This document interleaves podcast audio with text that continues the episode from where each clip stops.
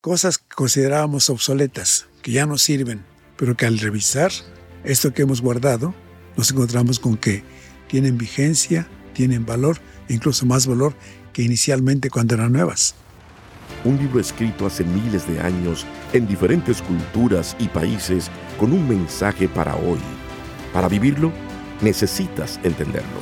Explora la Biblia, la primera Biblia de estudio en audio que te ayudará a profundizar más en la palabra de Dios. Expertos biblistas explican los aspectos históricos y culturales que facilitan la comprensión del texto. Explora la Biblia. Jesús utilizaba personajes y situaciones cotidianas para explicar verdades profundas de forma sencilla. Hola, ¿qué tal? Te saluda Lloyd Ortiz. En este episodio del podcast Explora la Biblia analizaremos las parábolas de Jesús presentes en el capítulo 13 de Mateo. Junto al doctor Alfredo Tepox, experto en traducción bíblica, conversaremos sobre este maravilloso recurso utilizado por Jesús. En este episodio hablaremos sobre el tercer discurso de Jesús, las parábolas, la verdad del Evangelio a través de la parábola del sembrador, la forma en cómo Jesús usaba su realidad para enseñar, la parábola de la semilla de mostaza y finalmente la importancia de los tesoros viejos y nuevos. Acompáñanos y explora la Biblia.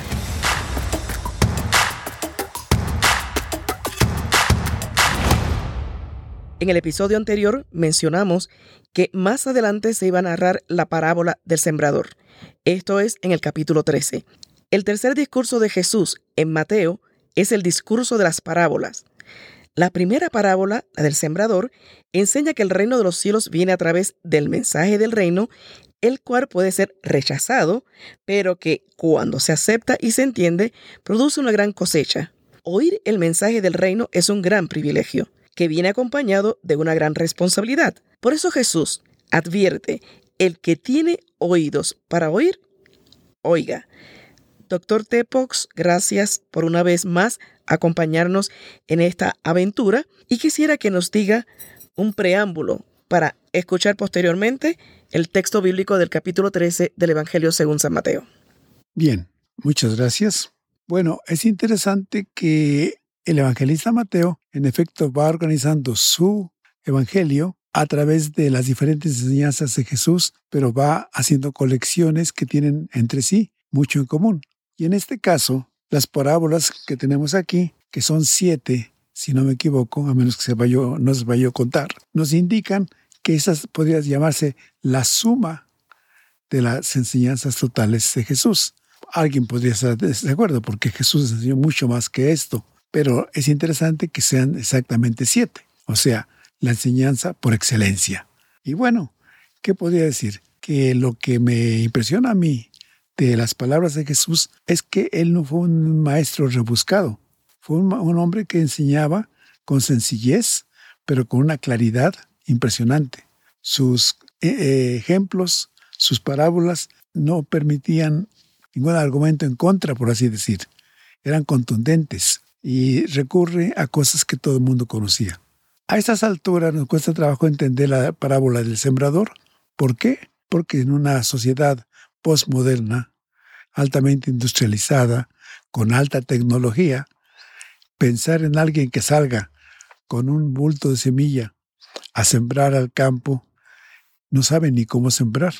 Hay gente que siembra al voleo, o sea, tira la semilla, otros que van sembrando en, en surcos y en línea, otros que siembran entre las piedras con un palo, eh, haciendo un hoyito y entonces echando la semilla en ese hoyo. No, no, no entendemos los ejemplos porque nos son ajenos, pero lo que queda muy claro es que esa semilla sembrada con el tiempo va a llevar fruto. Y yo me doy cuenta, por no ser mi experiencia, que muchas veces queremos, desconocedores del ambiente campesino, queremos que la semilla dé fruto al día siguiente.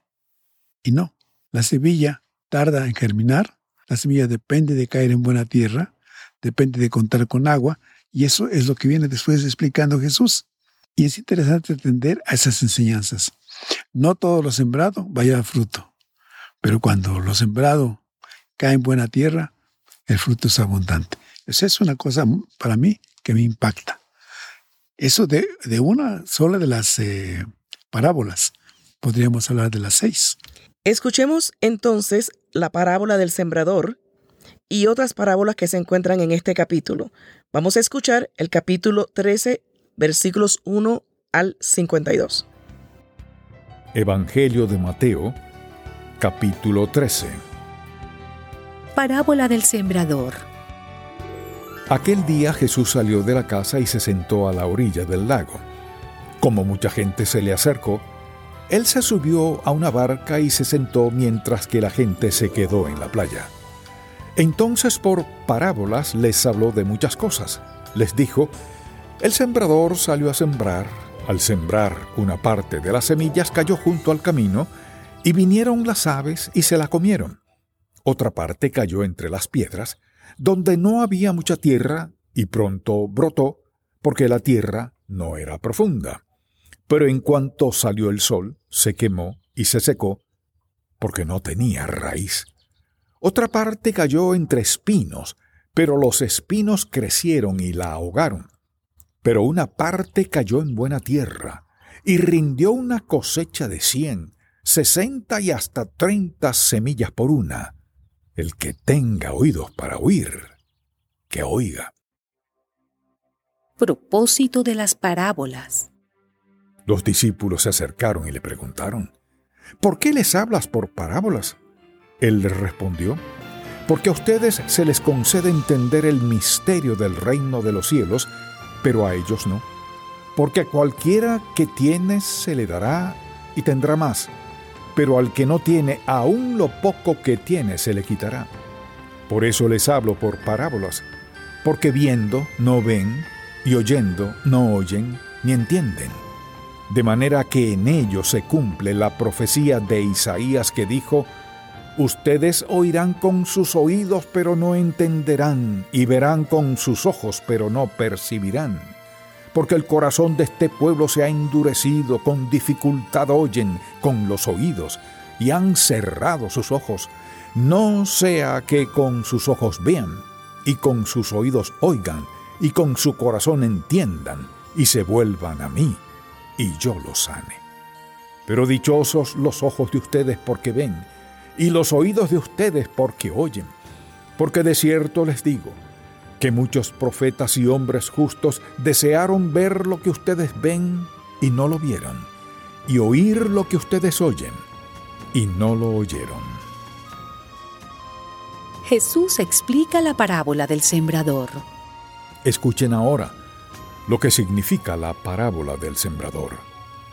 Cuando alguien oye la palabra del reino y no la entiende, viene el maligno y le arrebata lo que fue sembrado en su corazón. Esta es la semilla sembrada junto al camino. El que oye la palabra es la semilla sembrada entre las piedras, que en ese momento la recibe con gozo. Pero su gozo dura poco por tener poca raíz. Al venir la aflicción o la persecución por causa de la palabra, se malogra.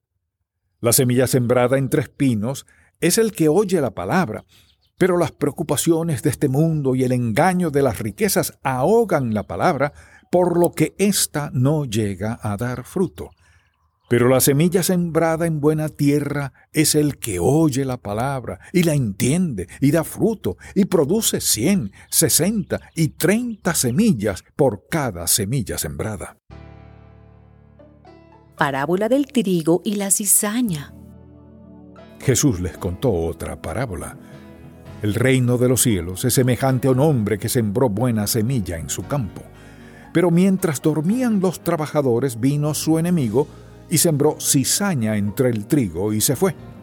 Cuando el trigo brotó y dio fruto, apareció también la cizaña. Entonces los siervos fueron a preguntarle al dueño del terreno, Señor, ¿Acaso no sembraste buena semilla en tu campo? ¿De dónde salió la cizaña? El dueño les dijo, Esto lo ha hecho un enemigo. Los siervos le preguntaron, ¿Quieres que vayamos y la arranquemos? Y él le respondió, No, porque al arrancar la cizaña podrían también arrancar el trigo. dejen que crezcan lo uno y lo otro hasta la cosecha. Cuando llegue el momento de cosechar, yo les diré a los segadores que recojan primero la cizaña y la aten en manojos para quemarla, y que después guarden el trigo en mi granero. Parábola de la semilla de mostaza. Jesús les contó otra parábola.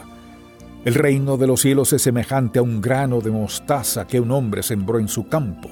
Sin duda, esta es la más pequeña de todas las semillas, pero cuando crece, es la más grande de las plantas, se hace árbol y hasta las aves del cielo vienen y hacen nidos en sus ramas.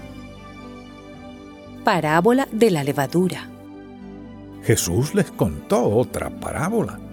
El reino de los cielos es semejante a la levadura que una mujer tomó y mezcló con tres medidas de harina, hasta que toda la harina fermentó. El uso que Jesús hace de las parábolas. De todo esto habló Jesús con la gente por parábolas, y no les hablaba de otra manera, para que se cumpliera lo dicho por el profeta. Abriré mi boca y en parábolas hablaré de cosas escondidas desde la fundación del mundo. Jesús explica la parábola de la cizaña. Luego de despedir a la gente, Jesús entró en la casa. Sus discípulos se le acercaron y le dijeron, Explícanos la parábola de la cizaña en el campo. Él les dijo, El que siembra la buena semilla es el Hijo del Hombre. El campo es el mundo. La buena semilla son los hijos del reino, y la cizaña son los hijos del maligno. El enemigo que la sembró es el diablo, la cosecha es el fin del mundo, y los segadores son los ángeles. Y así como se arranca la cizaña y se quema en el fuego, así también será en el fin de este mundo. El Hijo del Hombre enviará a sus ángeles, y ellos recogerán de su reino a todos los que sirven de tropiezo y a los que hacen lo malo, y los echarán en el horno de fuego. Allí habrá llanto y rechinar de dientes. Entonces, en el reino de su Padre los justos resplandecerán como el sol. El que tenga oídos, que oiga. El tesoro escondido. Además, el reino de los cielos es semejante a un tesoro escondido en un campo. Cuando alguien encuentra el tesoro, lo esconde de nuevo y muy feliz va y vende todo lo que tiene y compra ese campo. La perla de gran precio. También el reino de los cielos es semejante a un comerciante que busca buenas perlas y que cuando encuentra una perla preciosa, va y vende todo lo que tiene y compra la perla. La red. Asimismo, el reino de los cielos es semejante a una red que, lanzada al agua, recoge toda clase de peces. Una vez que se llena, la sacan a la orilla y los pescadores se sientan a echar el buen pescado en cestas y desechan el pescado malo. Así será el fin del mundo. Los ángeles saldrán y apartarán de los hombres justos a la gente malvada, y a esta gente la echarán en el horno de fuego. Allí habrá llanto y rechinar de dientes. Tesoros nuevos y viejos. Jesús les preguntó, ¿Han comprendido todo esto? Ellos respondieron, Sí, Señor. Él les dijo, Por eso todo escriba que ha sido instruido en el reino de los cielos es semejante al dueño de una casa que de su tesoro saca cosas nuevas y cosas viejas. Acabamos de escuchar estas parábolas que son preciosas, hermosas y con una enseñanza mucho más profunda. Hablamos anteriormente de la parábola del sembrador. Doctor Tepox, ¿qué nos puede decir de las otras parábolas que acabamos de escuchar? Me maravilla su sencillez tan meridiana, porque quien conozca algo de semillas, no solamente la semilla de mostaza, casi todas las semillas son pequeñas, proporcionalmente a su fruto posterior. Pero con la mostaza, que es bastante pequeñita la semilla, vemos que el fruto también es pequeño, pero el rendimiento es impresionante. Entonces se trata de señalar eso, que lo que hoy sembramos en miniatura, en micro tamaño, por decirlo así, va a resultar en un macro resultado. Encontramos ahí una cuestión valorativa. Por ejemplo, la levadura. Eh, se usa mucho en panadería. Yo no soy panadero, pero sí me doy cuenta que una bolita de masa, cuando sale del horno, ya es un pan bastante grande y apetitoso. Su olor invita a comerlo y entonces disfrutamos ese volumen que adquiere el pan una vez que el efecto de la levadura se ha hecho obvio en el cocimiento. La cizaña. Eso es interesante porque cualquiera de nosotros, por malo que sea, comparativamente encuentra personas más malas que nosotros. Y nos quejamos de la maldad del mundo y quisiéramos que ese mal se terminara, que el Señor Jesús o el Señor Omnipotente entrara en acción y borrara, limpiara este mundo de gente malvada. Y la respuesta es no, crecen buenos y malos por igual, porque finalmente son parte de esa humanidad que Dios ha creado. Y entonces, eso es para mí aleccionador, porque me invita a tener tolerancia ante cosas que mi supuesta santidad no me permitiría tolerar. O entender el valor de las cosas en el tesoro escondido.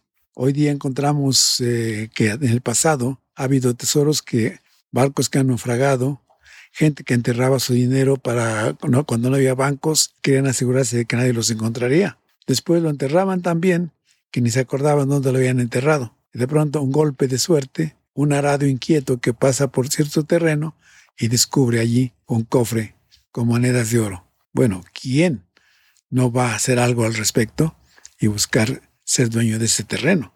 O la perla de gran precio. Y es muy interesante eh, todo esto que está relacionado con el ambiente en que Jesús se desarrollaba. Trabajar en el campo o trabajar en el mar, que vivía cerca de un lago, el lago de Galilea. Y la perla, sabemos cómo es, un molusco que herido en un momento dado eh, muere, pero se forma en lo que conocemos como perlas. Y hay calidades de perlas. Él habla de la perla de gran peso, la perla más bella que se pudo encontrar ¿Quién no quisiera poseerla? Ese es el reino de Dios. La red para pescar. Bueno, hay diferentes tipos de red, pero a veces, por más grande que sea la red, no se pesca mucho. Pero en este caso habla de una red que va a recoger mucho pez, entonces pescado, y es muy importante señalarlo. Pero lo más bonito es esto de los tesoros viejos y nuevos, que es un resumen de las parábolas. Muchas veces guardamos cosas que consideramos de poco valor o que ya, cayeron en desuso. Y de pronto, pasado el tiempo, vamos y buscamos y empezamos a escoger de entre ellas y encontramos cosas de gran valor. Entonces, el Señor, el Señor Jesús se asemeja al dueño de estas cosas con el reino de Dios. Encontramos en estas cosas viejas y nuevas cosas de valor y nos ponemos a escoger qué es de valor qué es no. Esta capacidad selectiva me parece muy importante. Inclusive se puede hablar de hacer una selección entre lo bueno y lo malo, desechar lo no tan productivo, lo no tan bueno y atesorar estas cosas que sí tienen un gran valor, como la perla de gran precio. Y aún en el resumen, cosas que considerábamos obsoletas, que ya no sirven, pero que al revisar esto que hemos guardado, nos encontramos con que tienen vigencia, tienen valor, incluso más valor que inicialmente cuando eran nuevas. Entonces, el valorar las cosas viejas es significativo. ¿No será acaso una valoración de el Antiguo Testamento? Que pensamos hablar de que porque es antiguo ya pasó. Porque recordemos que en alguna parte de los capítulos que ya hemos leído, él dijo, no he venido a abrogar la ley y los profetas, no he venido a abrogar, sino a cumplir. O sea, eso que parecía obsoleto, pasado, ahora cobra vigencia a la luz de la revelación de Jesús. Hermoso. Con esto terminamos este episodio y les invitamos a que nos escuchen próximamente porque ya comenzamos también a hablar de Jesús en Nazaret y de la muerte de Juan el Bautista, entre otros temas que tendremos para el siguiente episodio. Muchísimas gracias por su atención y una vez más les invitamos a que consulten la Reina Valera Contemporánea Edición de Estudio en su formato impreso, que tiene otras notas que no hemos incluido en estas narraciones que hemos hecho, pero que son de gran ayuda para usted poder entender mucho mejor el texto. Nos despedimos de este episodio, no sin antes invitarle a que nos acompañen en el siguiente episodio. Un libro escrito hace miles de años en diferentes culturas y países con un mensaje para hoy. Para vivirlo, necesitas entenderlo. Explora la Biblia. La primera Biblia de estudio en audio que te ayudará a profundizar más en la palabra de Dios. Expertos biblistas explican los aspectos históricos y culturales que facilitan la comprensión del texto. Explora la Biblia